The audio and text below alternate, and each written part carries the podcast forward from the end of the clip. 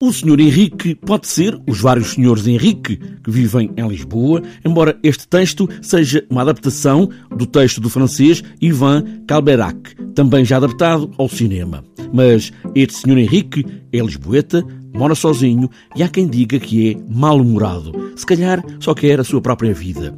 O Sr. Henrique é José Pedro Gomes, uma pessoa como as outras. Sim, é uma, é uma pessoa normal de 78 anos que tem uma vida curiosa, que tem uma vida com alguns aspectos de interesse.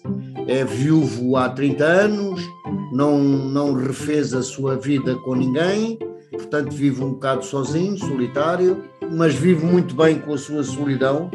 Aliás, ele até tem alguma resistência em albergar a estudante, porque a estudante quer, uh, quer quer dizer, aluga uma, um quarto na casa do Sr. Henrique. Paulo, o único filho do Sr. Henrique, que quer que o pai alugue um quarto a alguém, preocupado com este isolamento do pai, o Sr. Henrique. O filho é que faz esta proposta porque está preocupado com a saúde do Sr. Henrique.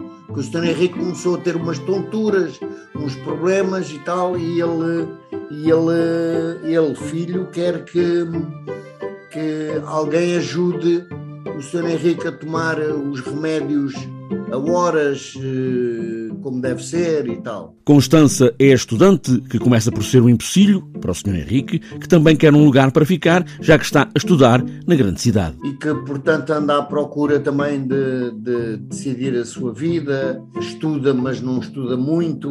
O pai quer que ela faça um curso de gestão, mas, mas ela é mais pelas artes e, e há ali uma, um de fricção com, com o pai.